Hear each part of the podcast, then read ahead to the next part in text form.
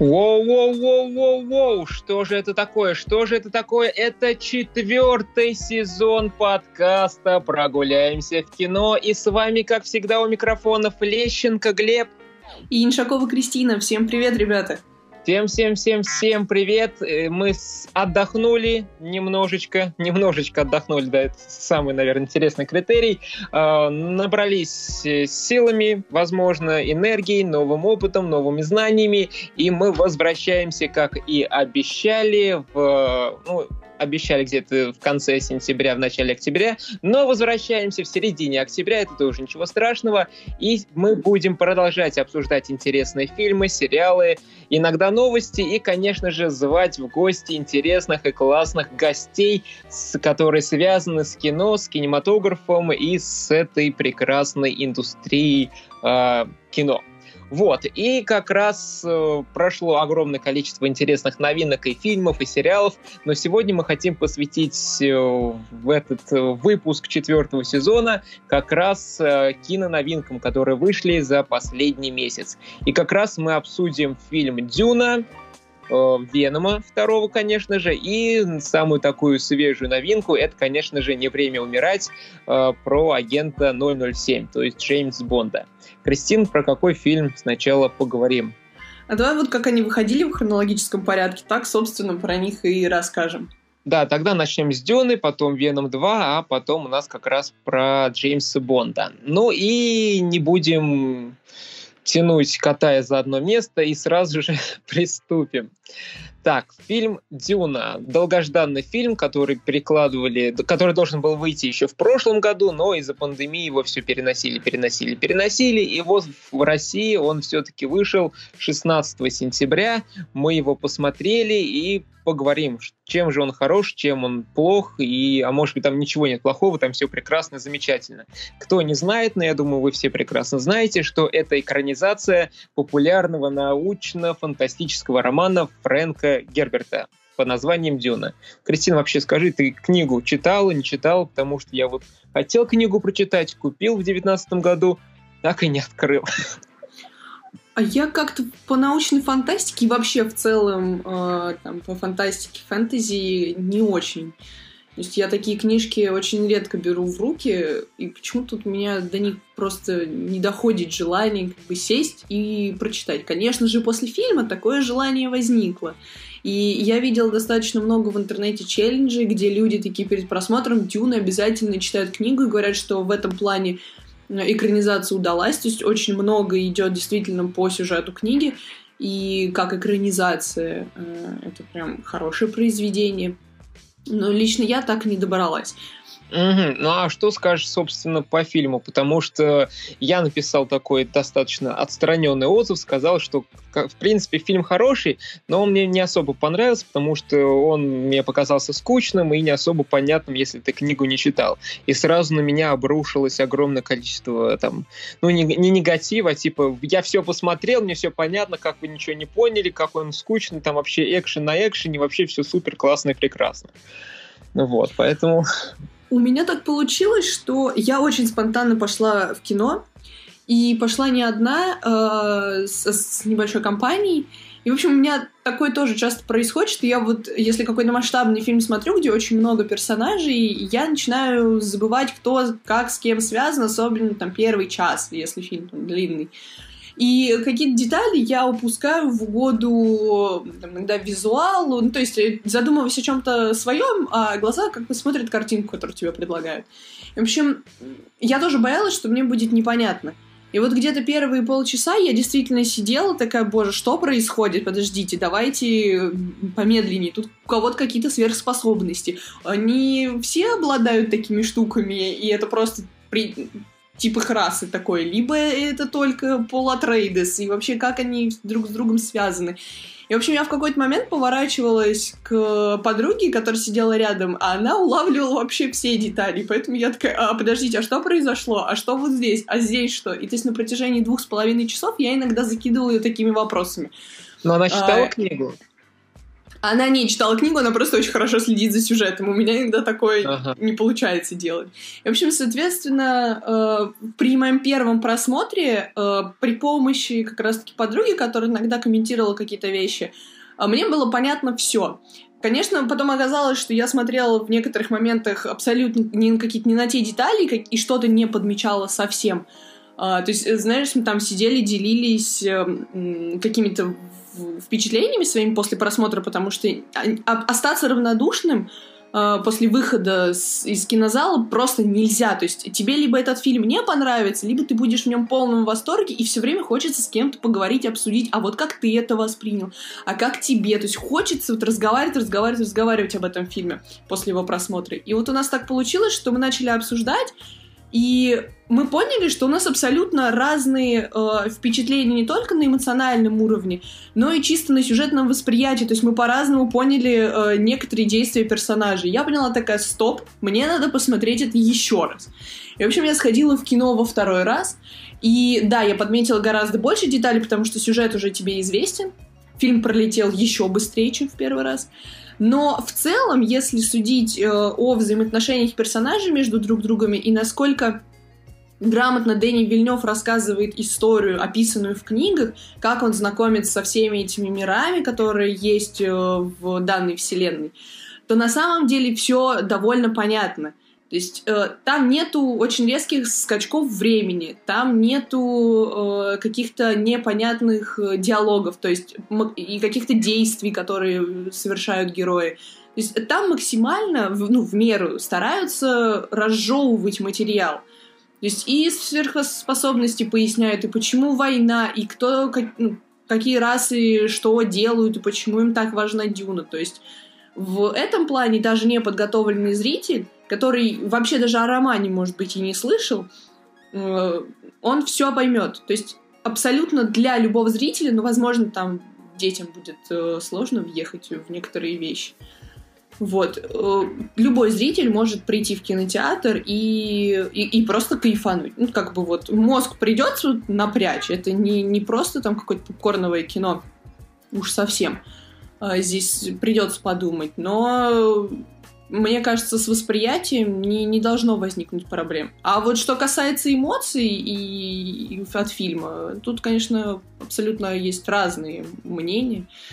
Кому-то скучно, кому-то просто восхитительный шедевр, и дайте ему все Оскары, пожалуйста.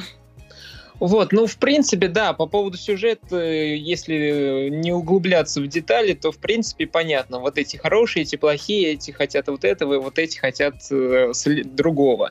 Вот, но если углубляться в детали, вот лично для меня, что некоторые моменты просто-напросто мне были непонятны, не особо интересны, не особо были полностью рассказаны, да рассказаны. Возможно, я плохо смотрел, возможно, мне было просто скучно, я что-то не улавливал. Второй раз я точно не хочу это смотреть. Вот, поэтому возможно, вот у меня получилось такое. Ну, нужно сказать, что до этого я посмотрел Дюну этого Дэвида Линча 84 года. Там он достаточно все, там за два часа уложил все это в один фильм, всю книгу, и достаточно все грамотно рассказал, да, рассказ, да рассказал, пояснил. Вот, если бы я тот фильм не смотрел перед просмотром вот новой версии, то, скорее всего, был бы у меня еще больше вопросов. Ну, а так, когда я уже был в курсе, то есть более-менее было было понятно, что да как. Вот, но все равно, то есть там, например, когда вот в самом начале, когда вот этот Тимоти Шаломе вместе с Оскаром Айзеком проходит через какие-то там плиты э, могильные на на, рядом с, с океаном или с морем, или что там у них там находится.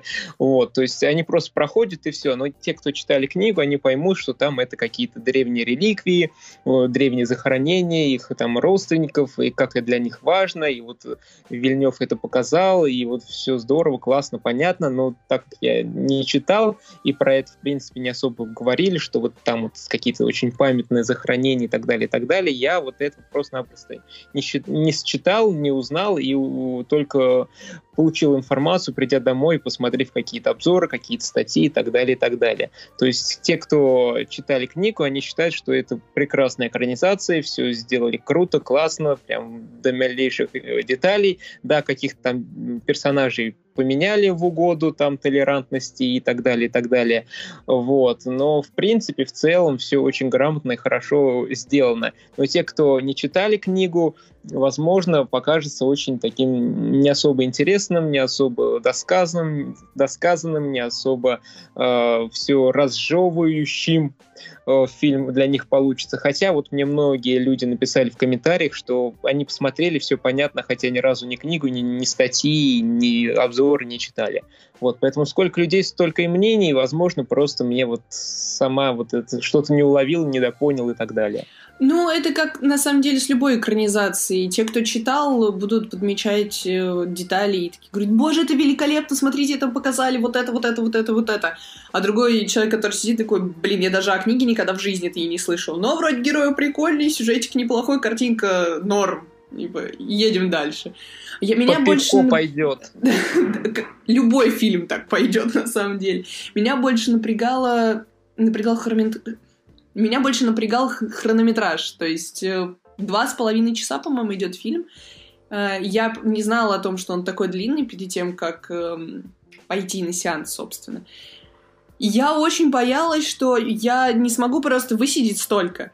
Я привыкла уже за вот лето к довольно коротким фильмам, которые ты там на стриминге посмотрел, Э, быстренько занимаясь своими делами. А тут как бы надо целенаправленно два с половиной часа сидеть, вникать в происходящее. Было изначально понятно, что это будет нечто масштабное, с кучей героев. Вот. И я, в общем, боялась, что будет скучно. Обычно, когда фильмы длинные, э, там середина провисает зачастую. Но уже непосредственно сидя в кинотеатре, когда начался фильм, я вообще не тянулась к телефону, чтобы посмотреть, сколько времени осталось до конца сеанса. То есть для меня фильм пролетел очень быстро. Может быть, потому что меня увлекла история, и каждый диалог я прям наслаждалась общением персонажей. Uh, у меня, может быть, просто специфический вкус, но я люблю, когда вот эти все какие-то семейные перипетии, предательства, вот это вот все, и там какие-то чувственные эмоциональные моменты у персонажей показывают, где герои пытаются определить, кто же они такие, в чем смысл их жизни. То есть я такое люблю. И, может быть, поэтому, когда э, просто шли нескончаемые диалоги разных персонажей друг с другом, там сменялись сцены, появлялись какие-то злодеи с хорошими, вот это вот, короче, весь э, центр, по сути, фильма, вся его вот середина, кто-то может сказать, что она э, очень сильно провисает, потому что там нереальное количество диалогов, там пытаются объяснить вообще, что происходит, зачем это. Ну, тут с того момента, как э, эти Атрейдесы проезжают непосредственно на Дюну, и начинается захват. Там все это, конечно, снабжается офигительнейшими спецэффектами, но там очень много диалогов, когда тебе пытаются рассказать, а зачем же это все сделано, зачем это все дело произошло, кто там предатель, что к чему.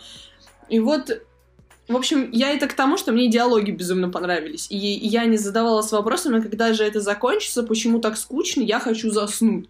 То есть у меня вот этого вот ощущения не было совсем. Хотя я подмечаю, что все диалоги, которые присутствуют в фильме, они безумно пафосные.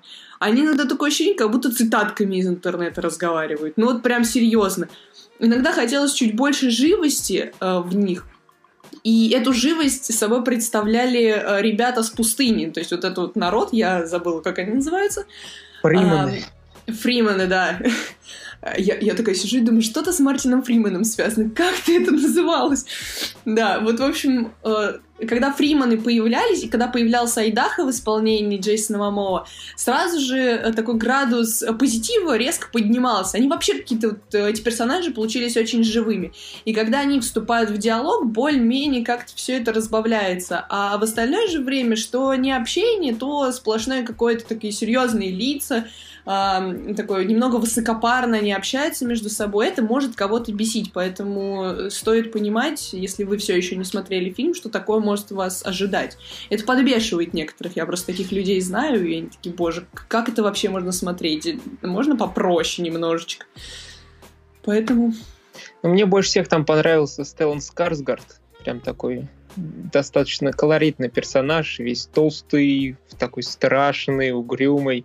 Если смотрели версию 84 года, там вот этот, э, как его, лорд Владимир, не Владимир, не помню, как его зовут. Вот, прям, ну, такая карикатура, естественно, там и спецэффекты плохие, и грим плохой, но вот здесь, что вот с ним сделали, это прям вообще прям выглядит очень и очень здорово, классно, замечательно прям одно наслаждение было на него смотреть. Играет хорошо, но, конечно же, очень жалко, что его там буквально минут на 5, возможно, 10 на весь фильм. Вот, но смотрится он колоритно. Ну и, конечно же, здесь огромное количество крутых, классных актеров. И Тимоти Шаломе, и Ребекка Фергюсон, и Оскар Айзек. Джош Броулин, Джейсон Мамо, Зендея, Хавьер Бардем, Дэйв Батиста. И, ну, это я, в принципе, всех основных перечислил. Вот, они тут тоже все крутые, классные, но, конечно же, большая часть времени тут уделено, конечно, Тимати Шаломе, Ребекке Фергюсон, ну и остальным там по чуть-чуть. Мне безумно понравился Хавьер Бардем. Не знаю почему, но его роль здесь для меня была самой запоминающейся. Мне очень понравился вообще финал картины когда вот ты понимаешь, что вроде бы вот сейчас фильм он заканчивается, но история только начинается. То есть об оборвали на самом интересном. Когда вот они а, про Тимати Шлама, точнее его персонаж, и э, персонаж Ребекки Фергюсон прошли через пустыню и пришли как раз к этим Фриманам. И вот, э, когда они там все на картонах сидели на этой скале, когда у них начался вот, вот этот вот диалог и последний такой финальный махач, я не знаю почему, но мне прям Фримены запали в душу, и непосредственно вот этот Хавьер Бардем с его персонажем, который такой, типа, э, я беру за них ответственность на себя, и вот эти, когда шутки, которые он шутил, когда э, Пол Атрейдес сражался с одним из Фриманов, общем, я не знаю, он такой живой получился, такой забавный. Я вот прям очень хочу увидеть вторую часть, где его было бы побольше. На самом деле фильм немножечко э, рас, распыляется на персонажей из-за того, что много их. И когда ты выбираешь какого-то любимчика из такого большого числа, если, конечно, это не Тимати Шаломе и его пол, э, то появляется ощущение такой нехватки внимания к персонажам, которые тебе э, полюбились вот за эти два часа, потому что фильм просто не успевает уделить много внимания всем. Ну а, а Тимати, ну, ну он, он хорош, у него огромная фанбаза, я думаю, половина людей только просто ради него пошли смотреть этот фильм и, и пойдут и будут пересматривать потом. Uh, он, он, он просто классный получился. И вот прям чувствуется, что его, uh, его пол в его исполнении очень такой неуверенный в себе в какие-то моменты, сомневающийся. И, но при этом, когда он узнает о своем якобы предназначении, он немножко так мужает. Вообще на протяжении всего фильма видно вот этот вот личностный рост персонажей. Ну это, ну, это, конечно же, классно. За этим приятно следить, когда персонаж начинает с одного, и уже к финалу он становится совершенно иным человеком. Абсолютно иным. Причем там как в физическом плане, в эмоциональном, в чувственном, так и вот в духовном плане тоже. То есть вот эти метаморфозы, ну, они просто превосходны. Это, это очень красиво, и это очень интересно смотреть. Ну, здесь только его начало пути становления так крутым, классным персонажем. Э, вот. Ну, конечно, заметки были, что вот он уже осознает, что его ожидает какая-то супер судьба, который в дальнейшем он станет там крутым предводителем кого-то. Ну а так, то есть в течение двух с половиной часов он так вот чуть-чуть, чуть-чуть, чуть-чуть постепенно, постепенно меняется вот э, ну, мужает, можно так сказать. А вот уже вот, вот настоящего такого лидера, наверное, мы увидим, если выйдет вторая часть. Вот, и все хотят, чтобы она вышла, потому что многим фильм понравился, но все будет зависеть от кассовых сборов и от э, просмотров, потому что фильм сразу выйдет на HBO Max. Вот, и там дальше продюсеры, студия будет смотреть, выгодно им это дальше делать, невыгодно. Вот, и э, как раз э, многие хотят, чтобы он вышел, не знаю, будем наблюдать за ситуацией и смотреть. Я надеюсь, что он выйдет потому что это визуальное удовольствие и э, с точки зрения происходящего сюжета тоже. Не часто встретишь такой вот... Это показатель... Это блокбастер, который не относится в какой-то веке к супергеройским фильмам, который наполнен смыслом. Просто такие фильмы в последнее время очень редко выходят на экране, и хочется поддержать денежкой, и, конечно же, хочется, чтобы э, в мире наконец-таки появилась в кинематографическом мире э, новая большая франшиза, которая будет выполнена качественно и за которой будет интересно следить, как в свое время, например, были «Властелин колец», «Хоббит». Вот, вот, вот этих фильмов сейчас очень не хватает в индустрии. Ну и зрителям, соответственно, мне кажется. Вот, и сейчас мы переходим потихонечку к Веном 2, и здесь как раз вот хороший пример. Все хотят, чтобы Дюна собрала много денег, но это длинный фильм, два с половиной часа, многим он кажется скучным, много персонажей, и нужно включать мозг, чтобы э, понять, что там происходит, кто есть кто и так далее, и так далее. То есть все согласны, что да, здесь нужно подумать в этом фильме. Но вот Веном 2 выходит. Он идет там час 40 плюс титры. С титрами час 40 идет, то есть где-то там на час 30 весь сюжет. Он быстрый, динамичный, много юмора, много экшена, все банально, все понятно, все очень просто в плане сюжета. И он в России за неделю собрал полтора миллиарда рублей.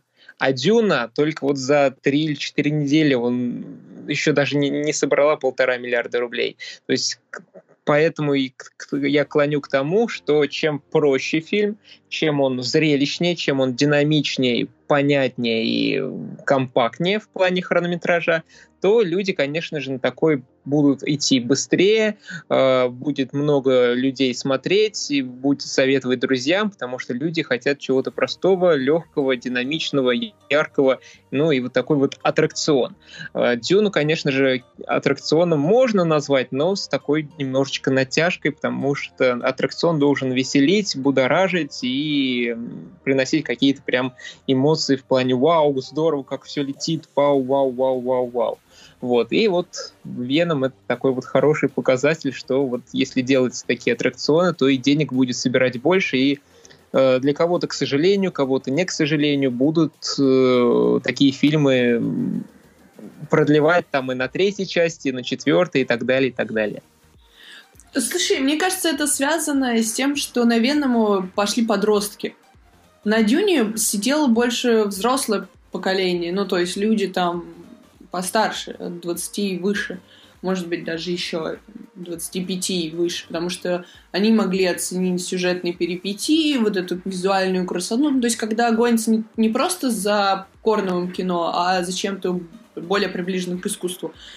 Хотя все-таки и с пометочкой, что это блокбастер. А Веном, ну, он, он прям реально для детей. Я когда шла в кинотеатр, вообще я последнее время в торговом центре очень часто бываю, и как раз-таки, когда вот только вышел Веном, там столько было школьников, просто невероятное количество. Такое ощущение, как будто они сразу после школы топали в кинотеатр. А что, по-хорошему, фильм действительно длится полтора часа. Он про супергероя, причем он забавный. Почему бы и не сходить? Детям с утра скидки. То есть, э, мне кажется, еще и, из-за этого фильм так много заработал денег в такой короткий промежуток времени. Потому что он действительно привлекает э, молодежь к себе и не заставляет думать вообще. Хотя сам по себе фильм, ну, он такой, э, средней паршивости, я это называю обычно. Хотя мне понравилось, когда я смотрела. Да, и про что, собственно, «Веном 2». Фильм рассказывает про то, как Эдди Брок пытается приспособиться к жизни в качестве хозяина инопланетного симбиота Венома. Помимо этого, у него происходит конфликт с серийным убийцей Клетусом Касс Кассади, его вроде бы так зовут, который по воле случая становится хозяином Карнажа. Это тоже такой супер-пупер злобный симбиот. Ну и этот серийный убийца сбегает из тюрьмы после неудавшейся казни и хочет наказать Эдди Брока. Вот такой вот простой сюжет, и многие там спор, спорили так, а зачем серийный убийца хочет убить Эдди Брока? Просто потому, что он плохой, или то, что, типа, Эдди Брок рассказал его историю, и, типа, он хочет его побить? Что? Зачем? Вот весь фильм это что, зачем это происходит? На самом деле, убрали бы они оттуда Карнажа и Клетуса Кэссиди, не был, было бы вообще лучше, мне кажется. То есть вот просто если а бы где сделали... будет конфликт? А конфликта, сюжетной а перипетии, конф... А конфликт они бы завязали на отношениях Венома и Эдди Брока, потому что из них получилась такая парочка, что там можно было вот... Как... Там же была завязка конфликта из серии, когда они повздорили, и такие, все, мы не будем больше жить друг с другом. Ну, то есть, как действительно влюбленная парочка, которая не сошлась в бытовухе. Потому что Веном с э, Эдди Броком, они такие, хотим жить по-разному. И вообще, чем мы друг друга ограничиваем из этой серии? И вот если бы основной конфликт был завязан на этом, и э, создатели э, режиссер э, Энди Серкис сделал упор э, до конца уж на вот эту вот ромком, который они выбрали в качестве жанра, и ушли бы вообще от Карнажа, даже не стали его водить, либо как намеком, э, то, на мой взгляд, было бы намного интереснее, намного лучше, было бы понятней. Потому что сейчас э, злодей там нужен только для того, чтобы он просто был, как антигерой такой. Но ему не ну, уделяют толком времени. Был, чтобы был махач, драки. Ну битву. да, на, надо же спецэффект куда-то применить, соглашусь, соглашусь. Но просто по итогу, когда ты посмотрел фильм, ты сидишь и думаешь, а зачем он там? Зачем история Клетуса Кэссиди вообще там появилась? Э, вопросов к Вуди Харрельсону, ну, как бы нет. Э, он, как обычно, хорош, он там стандартный персонаж, которого он там всегда играет. Карнаж, он не успевает не понравиться, не как-то оттолкнуть от себя, потому что он появляется на последних 20-15 э, минутах фильма. То есть и так все очень быстро двигается. В, в основном показывают отношения именно Венома и Эдди Брока. И потом так вот что-то там где-то давайте посражаемся только для того, чтобы помирить главных персонажей. То есть, э, по сути, вот эта побочная линия — это как второстепенная э, миссия в компьютерной игре. То есть ее как бы можно пройти, но основная все равно где-то вот там остается, и ты просто развлекаешься на стороне 15 минут. Суть не ясна. Вопросов больше, чем ответов, э, зато съемка более-менее. Я почему-то ожидала, что там будут ужасные спецэффекты, учитывая, какой хейт э, развели фанаты в интернете, когда выпускали трейлеры, когда выпускали постеры, и все такие, фу, ужасно сделано. А на деле даже в 3D смотрится, ой, как неплохо. Ну, то есть не супер впечатляюще, как Дюна, например. Визуальный кайф вряд ли прям вот получше. Это и не Мстители, не уровень Мстителей. Но все-таки очень приятно глазу картинка. И очень забавные взаимоотношения героев между собой. И вот это, наверное, основный плюс, который есть. Да, это самый настоящий просто киноаттракцион. Зрелищно, смешно, легко, все смотрится, все понятно. Э, прям жутко тут динамика, то есть тут событие на событие, все летит, все куда-то спешит, и не устаешь э, смотреть, и, не, и самое главное, не становится скучно. Ну, лично мне было не скучно смотреть это все. Вот. Ну и, конечно же, вот эта химия между Томом Харди и Веномом, это прям одно удовольствие. В первой части этого было много, здесь стало еще больше, еще смешнее, интереснее. Да, прям как ты правильно отметил, бытов... с бытовухой они не справились. Один хочет есть людей, а Харди заставляет есть его курицы. Курицы. И шоколад. И шоколад, да. То есть очень все это смешно выглядит, э, поэтому плане развлечений фильм прекрасный. Ну а если в плане сюжета, чего-то оригинального, чего-то умного, интересного, это, конечно же, не сюда. Здесь просто прийти, поесть попкорн, посмеяться, посмотреть отключить голову, посмотреть на драки двух огромных э, симбиотов и типа, да, классно, прикольно, все, пошел дальше заниматься своими делами. Вот. Ну, а если вы хотите что-то умное, серьезное, это, конечно же, вам на Дюну. Ну, или сейчас мы поговорим про Джеймса Бонда. Есть еще что про Венома добавить, сказать?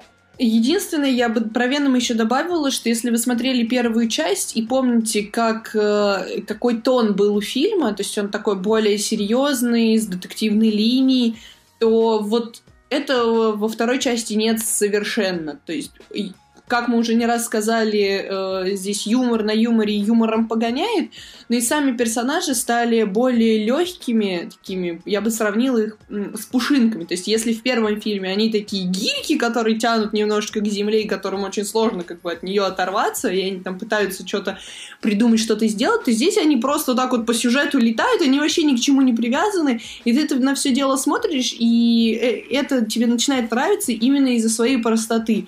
То есть легкость подачи, э, такой юмор, который все время присутствует в диалогах. Вот из-за этого фильм оставляет очень такое приятное после себя впечатление, и почему сложно его и поругать, и похвалить. То есть он просто приятный. Ну, посмотрите, я думаю, вы не обломаетесь, а посмеяться-то уж не раз посмеетесь. Да, все лишнее оттуда убрали, оставили вот самое мясо в плане вот развлечений. Все лишнее за скобки убрали. Ну, вот. ну, сделали. Да, такие фильмы тоже нужны, чтобы отвлечься, посмотреть, посмеяться. Хотя, возможно, многим там шутки не понравятся. И такое вполне возможно.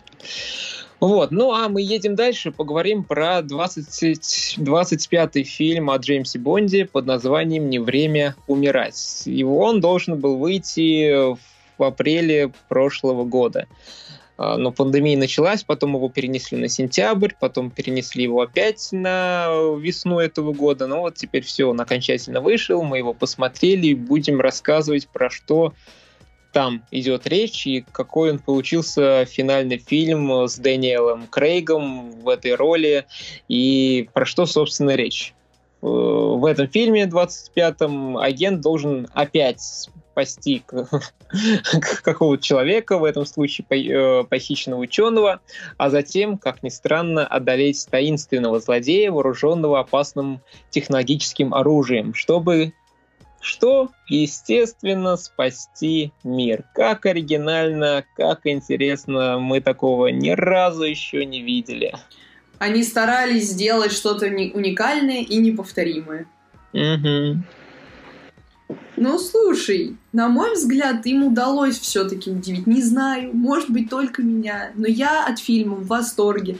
Я была в таком же восторге, когда смотрела «Казино Рояль», хотя эти фильмы, может быть, и неправильно сравнивать, они разные по настроению, они разные по тону и совершенно разные по сюжету, несмотря на то, что но бандианские клише. Они, они связаны, да. В плане или что ты имел в виду? Нет, просто они связаны в плане сюжета, что если не смотрел «Казино Рояль», некоторые моменты просто будут непонятны при просмотре вот этого фильма. Скорее, если ты не смотрел «Спектр», то тебе будет непонятно, что происходит, потому что близкие завязки именно непосредственно с частью «Спектр» и вот «Не время умирать», потому что они, одно является эм, логичным продолжением другого. Просто «Казино Рояль», оно, вот, вот первый фильм с Дэниелом Крейгом, он возвел э, такую планку для Бондианы в его исполнении, что просто сложно было ее побить. И, на мой взгляд, все последующие фильмы э, были, ну, неправильно сказать проходниковыми, они просто получались чуть... Э, проще и чуть слабее, хотя, опять-таки, кто-то может со мной не согласиться, э, ибо Skyfall просто великолепнейший фильм. Но вот э, вторая часть, я всегда забываю, «Квант милосердия», по-моему, так он называется, и да. «Спектр» были не очень. Они были объективно слабенькими, и поэтому многие с опаской пойдут в кинотеатр на «Не время умирать», зная, что фильм как бы последний, где Бонда играет Дэниел Крейг, и вообще, возможно, это последний фильм с Бондом, э, где Бонд представляется вот таким вот э, галантным джентльменом, э, голубоглазым блондином, а, то есть стереотипы, которые вот всегда были присущи Бонду, и уже вот э, не, один, не один десяток лет, они, может быть, вообще с Дэниелом Крейгом закончатся нафиг. Потому что современные тенденции рисуют совершенно обра- новый образ э, агента разведки, и, в общем, сейчас мне опять станет грустно.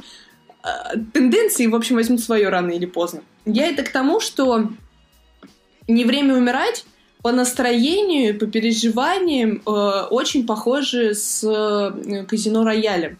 Только если там был упор непосредственно на спасение мира э, и, и на отношения, то здесь немножечко поменяли местами. Здесь в начале отношений, потом спасение мира. Ну, по крайней мере, мне так показалось. И вот такая схема мне нравится больше. Когда Бонда представляют не просто спецагентом, который не умирает вообще никогда, что его невозможно убить, все пули летят мимо него, что ему нужно только там э, оружие, задание, и вообще он кайфует от такой жизни. А наоборот, его показали человеком, настоящим, не машиной для убийств, а человеком с чувствами, с эмоциями, с потребностями, какими-то своими желаниями в обычной мирной жизни уже после того, как вышел в отставку. И вот просто тихим семейным э, каким-то уютом. И, и, и из-за этого фильм получается очень, э, ну, в какой-то степени, степени камерным, э, очень приятным в восприятии. Его прям хочется смотреть. По крайней мере, опять-таки, это хотелось мне и тем, с кем я уже обсудила этот фильм, кто тоже его уже посмотрел. В общем, Бонд получился очень домашним, очень настоящим, очень живым. Ему хотелось сопереживать. И, может быть, именно поэтому, когда фильм подходил к своему логичному концу, вместе как и вся э, франшиза с Дэниелом Крейгом в главной роли тоже, э, было так сложно сказать прощай этим всем фильмам, э, вот этому всему пути. Потому что дали почувствовать Бонда как как человека, как будто он живой, как будто он настоящий вот здесь вот, э, и ты знаком с ним далеко не первый год. Вот за это фильм мне попал прям в самое сердце. Да, ну я посмотрел все фильмы Бонда с Крейгом, э, и я хочу сказать, что в принципе мне эта франшиза не особо нравится плане того, что сюжет там практически один и тот же в каждом фильме. Появляется злодей, его нужно уничтожить, и потом везде хэппи Вот, то есть из раза в раз одно и то же. Да, зрелищно, да, красиво, да, крутые, классные, красивые актеры, да, кру- крутые, классные машины, крутые шпионские приборы, классные там экшен, классные погони и так далее, и так далее. Все классно, замечательно. Прям видно, что огромное количество людей над всем этим работает. Но в плане сюжета меня это вообще не цепляет, и не особо мне все это интересно смотреть, потому что я уже все вот эти сюжетные ходы видел и так далее, и так далее. Возможно, это проблема моя, что я много фильмов смотрел, и меня мало чем можно удивить, а простому человеку, в принципе, все это заходит на ура. Вот, но вот у меня такие отношения с Бондом, и что можно сказать про этот фильм, он такой же, как и все предыдущие то, что я сейчас перечислил, красивый, классный экшен, все здорово, все тут есть в наличии и в большом количестве. Вот. Э, но что мне здесь особенно понравилось, что здесь, конечно же, добавили больше юмора, здесь диалоги стали более живыми. Если вот смотреть прошлой части, они также пафосные, какие-то там как, как цитатами разговаривают, и такие вот величественные, что да, мы спасем мир, мы это сделаем, то все, пятое, десятое. То есть какой-то человечности в тех диалогах очень мало. Вот, ну, возможно, в казино рояль, но вот все, что дальше, там уже прям вообще утю-тю, а-ля-ляй. Вот, ну а здесь как раз вот позвали и стен, стен, э, сценаристку Лили, ой, Лили, э, Фиби, сейчас я точно вспомню, вот, э, как он называет, э, ай-яй-яй-яй, Фиби Уоллер Бридж, вот, она написала сценарий и сама сыграла главную роль в фильме э, «Флибэк», не помню, как он по-русски точно называется. Вот, то есть про такую девушку, которая живет в Англии, и у нее не все так хорошо в личных отношениях там с друзьями, с семьей, с работой и так далее, и так далее. Да, дрянь вроде бы называется. Вот, то есть кто не смотрел, очень рекомендую, хороший сериал. И вот ее тоже позвали, чтобы оживить диалоги, они стали намного лучше, проще, интереснее, смешнее, не сказать, что прям все время смеялся над э, диалогами, но пару таких интересных шуток тут было. Вот, но еще отмечу Анну де Армас. Ее тут, конечно же, очень и очень мало, но вот эпизод с ней смотрелся очень так интересно, живо и тоже придавал какую-то живость и придавал такую интересную атмосферу уюта. Ну, я не знаю, как это можно, уют, конечно, как бы индиане отнести, вот, но как-то снято вот этот эпизод мне показался очень интересно и вот э, придавал какую-то вот э, изюминку они просто, ну, Дэниел Крейг и Анна де Армас очень хорошо смотрятся в кадре вместе, очень классно. Такое ощущение, как будто вот они всю жизнь друг с другом снимались, как будто они прям чувствуют друг друга даже на расстоянии, понимают с полуслова, с полувзгляда, и вот эта вот химия, которая на какое-то время, там, буквально минут на 10, по-моему, а, образовалась между ними, она передалась в фильм, и от этого вся экшн-сцена, которая была завязана на них, она смотрится безумно вот интересно, безумно, правда, уютно. То есть, несмотря на то, что там все взрывается, ты чувствуешь, что это вот прям твои люди. У меня, бы, э, у меня возникало такое сравнение, как с фильмом «Мистер и миссис Смит», где Анджелина Джоли и Брэд Питт играли как раз-таки семейную парочку э, киллеров, ну, убийц. В общем, вот здесь вот такое же. То есть ты чувствуешь, что они вот э, между собой очень классно взаимодействуют, и вот эта их химия передается тебе. Ты от этого просто в восторге. И когда там начинает все взрываться, когда они параллельно с тем, э, чтобы вырубать э, агентов, которые им противостоят, они там коктейльчик выпьют, скажут какую-нибудь шуточку друг другу, потом там появится еще одна агентесса, там ей что-нибудь ляпнут, тут взорвут, там взорвут, здесь машину подгонят гонит. И там вот это вот все настолько э, с легким флером юмора. Это не, не комедия. Здесь нет комедийных элементов э, совсем. Есть где похихикать. И это очень классно Стёп. разбавляет напряженную атмосферу. Да, Степ, вот действительно такой моментами он возникает, и это очень классно разряжает атмосферу. То есть ты не сидишь в напряжении, как, например, как, когда ты смотришь того же, может, Джеймса Борна э, или э, с Киану Ривзом, я забыла, как называется. Джон Уик. Или когда ты смотришь Джона Уика и ждешь, прям, когда он там всех э, повалит. Нет, здесь вот это вот напряжения нету. Это очень интересно, это очень увлекательно и в то же время легко смотреть. И от этого очень приятные чувства возникают. Да, и ну, надо помнить, что Анна де Армас и Крейг снимались э, в «Достать ножи», поэтому, возможно, вот эта химия оттуда перетекла сюда. Я прям тот фильм очень люблю. Я вообще очень люблю Дэниела Крейга. Мне очень нравятся э, все фильмы про Бонда вместе с ним. И, может быть, именно поэтому финальная часть э, так сильно запала мне в душу, потому что, опять-таки, прощаться с героем очень сложно. Uh, плюс, uh, мне кажется, есть просто сейчас такая тенденция в интернете, там, ну, группы какие-нибудь из серии «Мои краши» и вот это вот все. Да, я иногда такое тоже смотрю. И, в общем, Дэниела Крейга назвали крашем этой, этого октября, ну, потому что он красивый, ребята. Ну, ну, я не знаю, может быть, на это кто-то не обращает внимания, ну вот э, тех девчонок, которые я знаю, и с которыми мы в кино вместе ходили, и которые смотрели, и вообще, если судить по э, аудитории, которая была в кинотеатре на тот момент, когда я его смотрел, а это были одни девчонки, сидел один парень на самом верхнем ряду.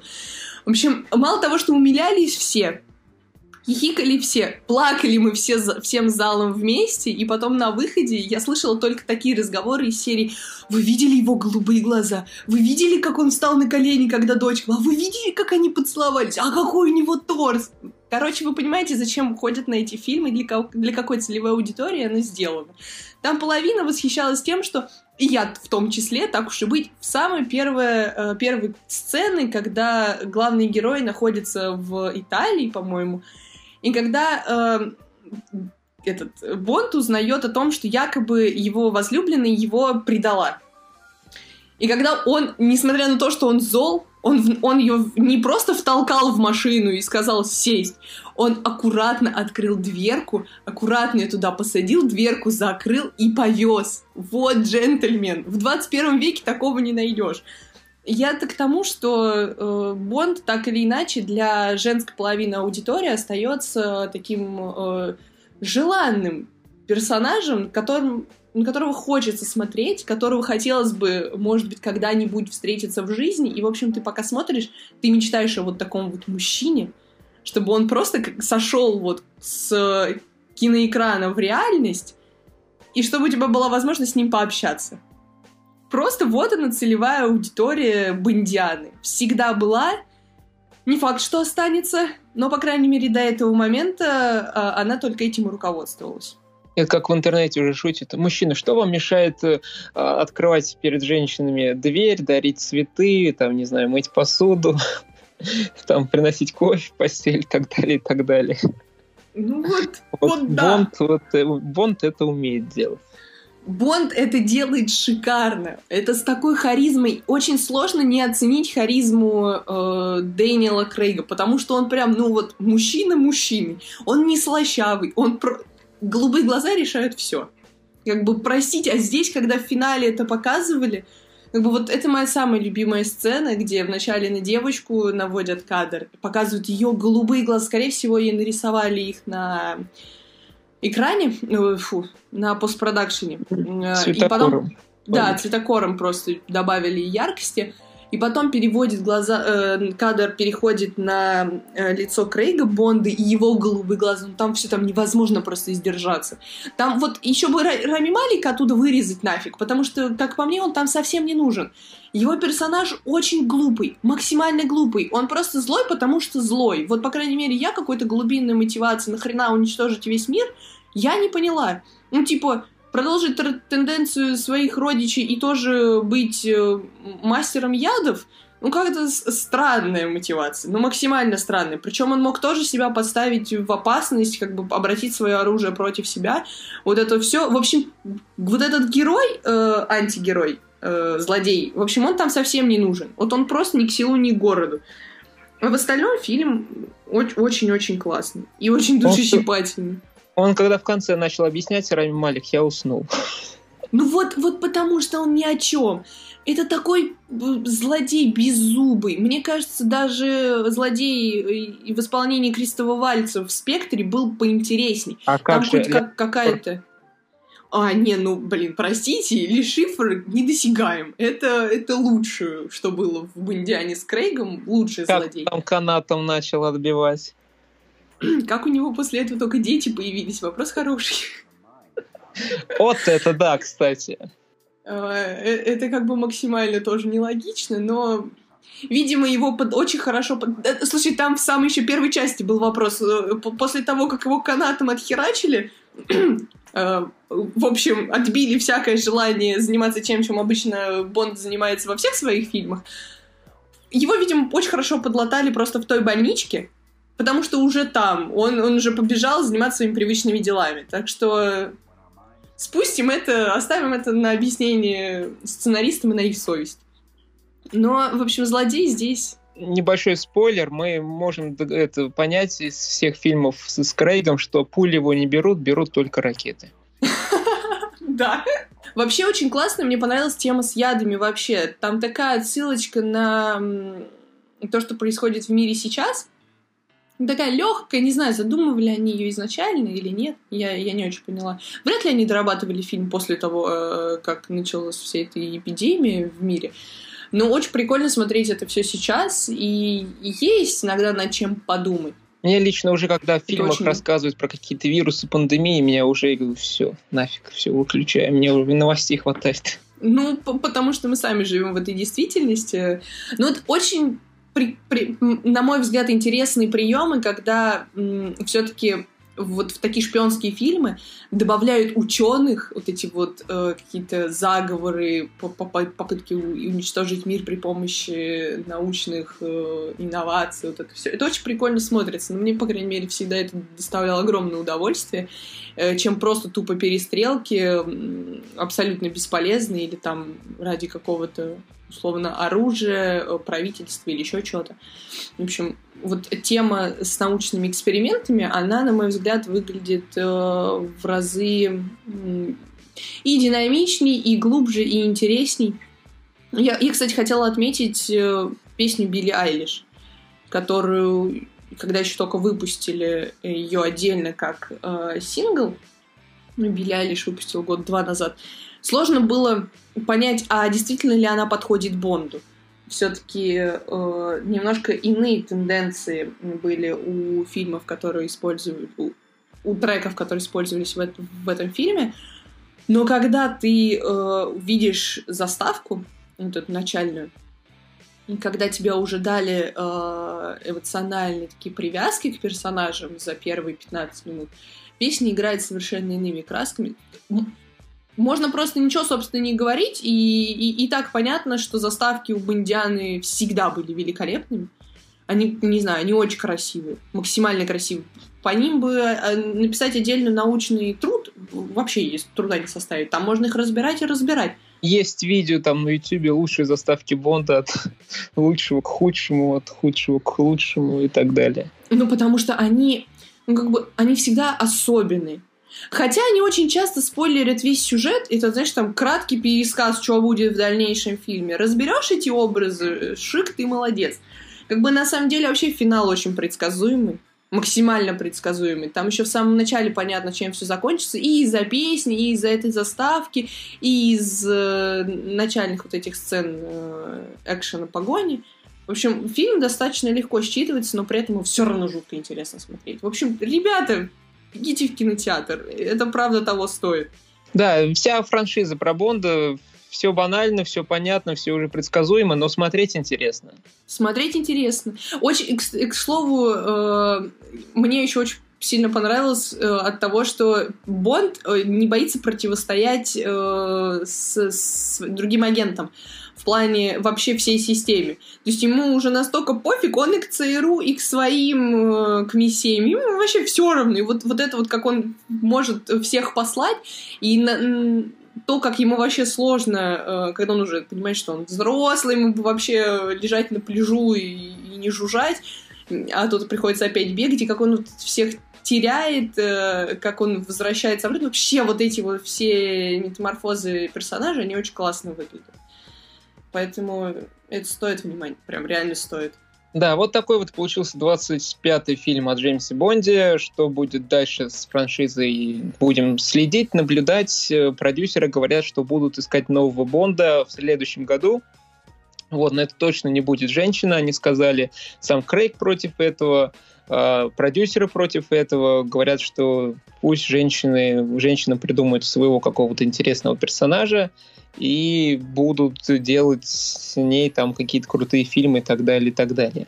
Вот, ну, будем смотреть, там многие ставят и Тома Харди в агенты, и еще кого-то, и так далее, и так далее. Ну, посмотрим, что получится. Посмотрим, да, действительно, очень будет интересно. Вот. И, кстати, Дани Вильнев э, высказал желание, что я бы поработал с, как он называется, снял бы фильм про Джеймса Бонда в новой, новую версию, поэтому, если что, там это наберите. Я всегда на связи. Вот. Ну, вот такой вот у нас получился выпуск. Открытие четвертого сезона подкаста «Прогуляемся в кино». Думаем, было интересно послушать про киноновинки. В следующем выпуске поговорим про интересные э, сериалы, которые вышли за это время, про новые сезоны, про новые сериалы, которые вот тоже нашумевшие. Возможно, обсудим «Игру в кальмара», нашумевший корейский сериал от Netflix. Вот, поэтому следите. Также подписывайтесь на наши инстаграмы, Стина Пепперфлит, просто кино, там все самое новое, свежее, интересное выкладываем, вот самый свежак, как говорится, подписывайтесь, все ссылки в описании, также подписывайтесь на нас в Яндекс Музыке, в iTunes, теперь в Spotify доступны подкасты в России, поэтому в Spotify нас слушайте, на Сберзвук есть вроде бы такой, там тоже нас можно найти, в Анкере нас можно найти, в iTunes, разумеется. Ставьте в iTunes 5 звездочек, комментарий, нам все это очень приятно, хотим получать от вас обратную связь, поэтому не стесняйтесь, пишите, мы будем только рады, рады, рады получать эту самую связь от вас. Вот, и всем еще раз огромнейшее спасибо, что слушали, и э, с вами были, как всегда, у микрофонов Лещенко Глеб. И Иншакова Кристина. Всем пока-пока, ребят. Да, всем огромное спасибо, что слушали еще раз, и всем пока, до скорой встречи в следующем выпуске подкаста «Прогуляемся в кино». Всем пока-пока.